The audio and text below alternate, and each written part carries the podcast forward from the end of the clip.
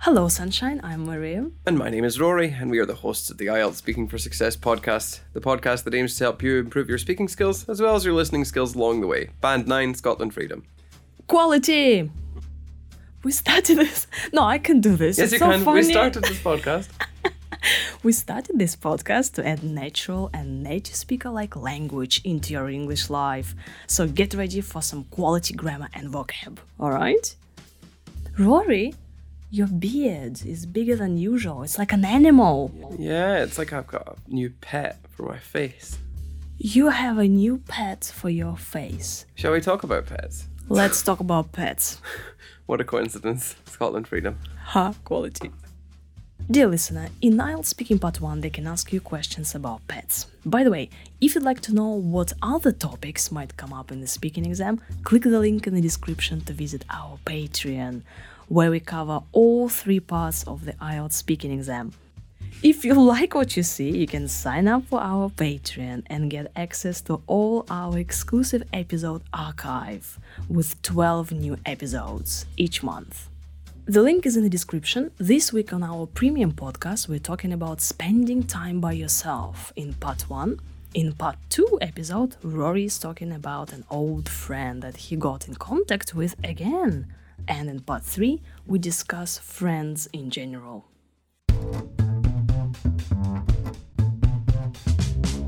Rory, have you ever had a pet? Yeah, our family had a tradition of uh, keeping chow chows. Uh, that's a breed of dog from China. It's one of the seven ancient breeds, actually, I think. Um, and we uh, also had fish, stick insects, and an assortment of other small creatures from the local area that my little brother and I picked up. We don't have them now, but we did before when we were younger. Do you have a pet at home now? Uh, no, I live in a rented and shared um, apartment, so that wouldn't be fair, and I haven't the time to look after another animal, to be honest with you. Um, I would like a dog, though, when I have a family of my own. Uh, I think it's helpful for kids to have a pet to help them learn about the world and cope with the struggles it brings. What kind of pets do you like? Well, I like dogs. If anyone has a dog, they have immediately won me over. Uh, specifically, big dogs, though I like dogs in general too. They're they're really welcoming, and they create this air of warmth in a household, which is really nice to have. Did you have any pets when you were a child? Well, like I said, uh, we had two of man's best friend, um, and numerous goldfish and small creatures. I think it helped a lot growing up to have companions, though I should have appreciated it more at the time. I don't think you ever do when you're a child. What kinds of pets are common in your country? Okay. well, at the risk of flogging a dead horse in terms of topics, dogs are very popular. You can see them everywhere. Um, cats are also a common sight in our neighbourhood um, and the surrounding neighbourhoods as well, um, as are fish, although the fish will be outside and in their fish tanks. Um, I heard that people are increasingly keeping ducks, but I'm not sure if that's true or not. Scotland Freedom, do what you like, keep your duck. No comments from me. Why do some people keep pets at home?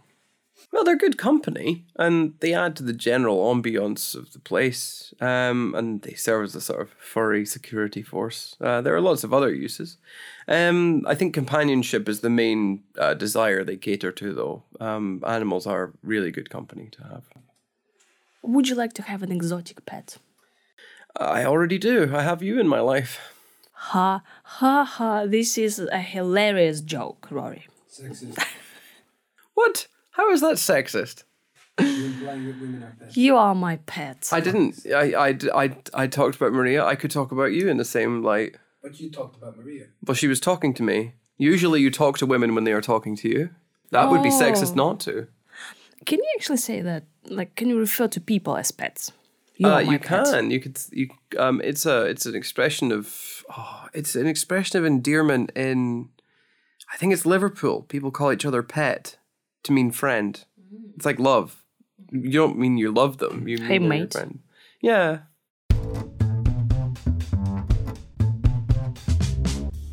Yeah, so we are discussing the words now. Basically, all the questions, um, all the questions have been asked and answered.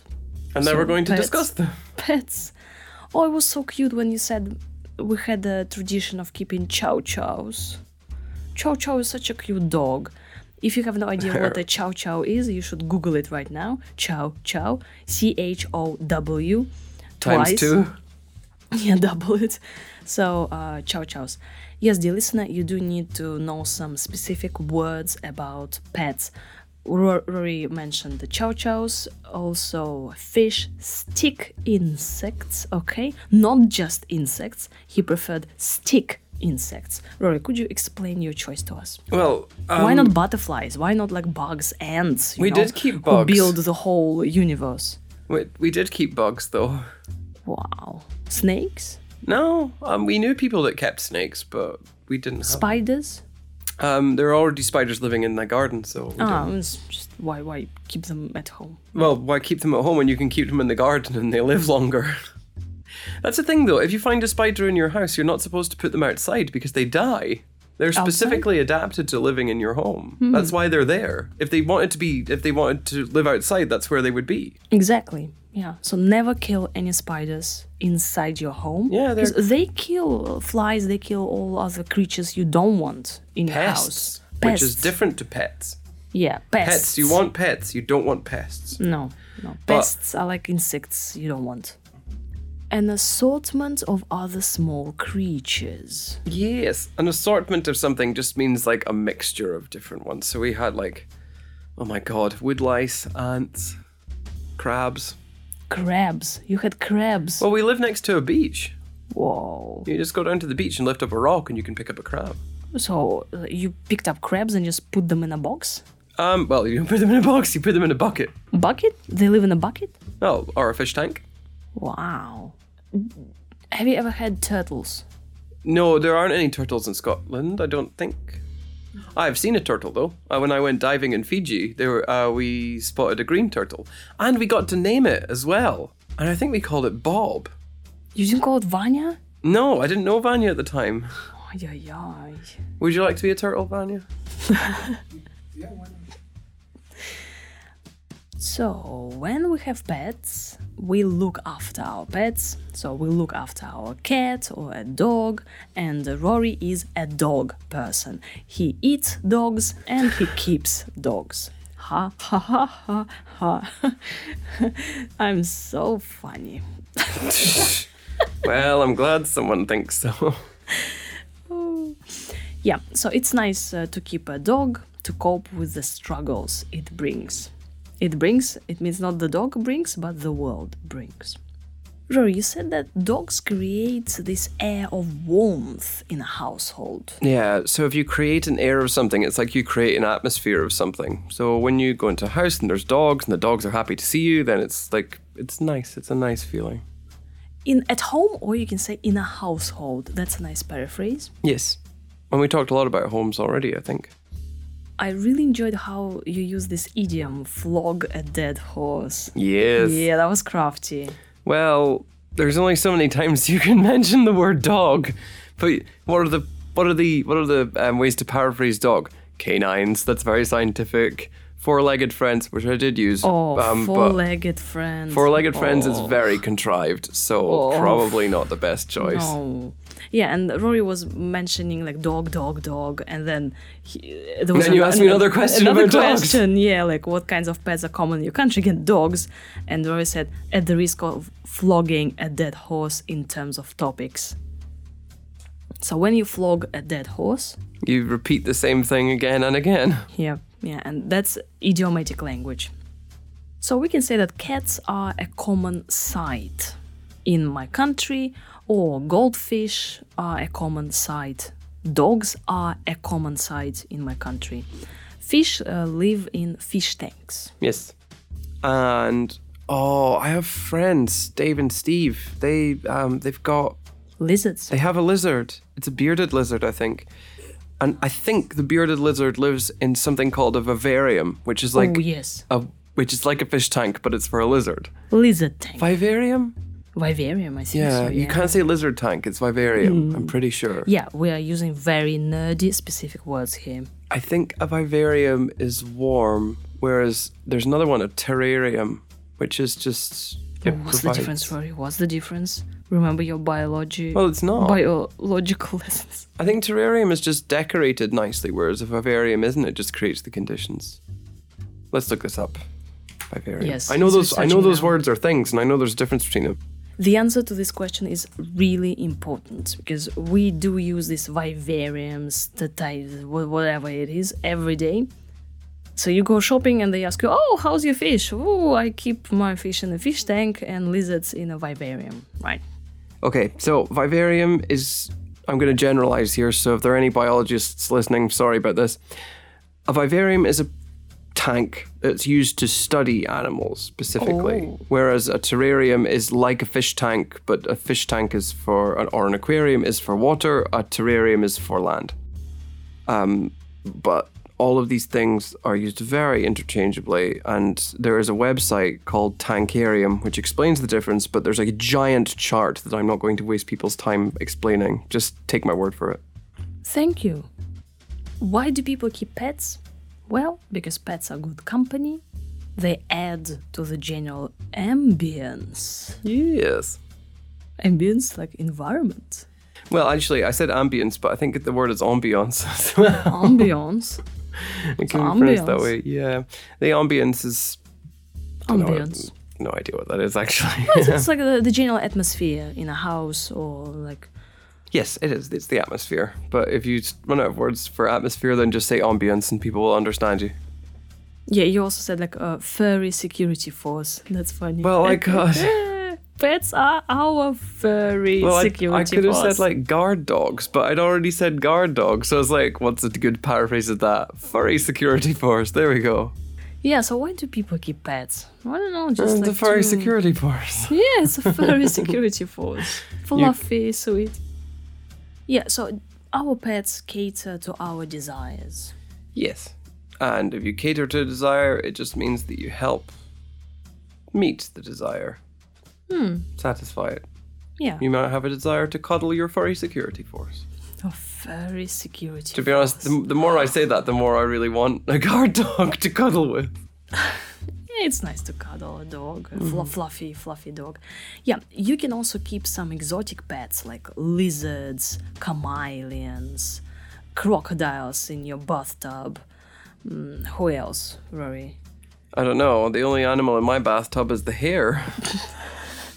Of my roommates. Oh. Actually, no, they don't do that. I should say I have very good roommates, so that is not a problem for us. Yeah, we can also use this word pet, like, oh, it's my pet subject. Can I say that? Pet subject? Yeah. Pet student? Pet student. Oh, yes, pet students. Well, I wouldn't say I was a pet student, but I was pretty popular with the teachers. Yeah, a pet student means like a favorite student. Like a teacher has their own pet students, their favorites.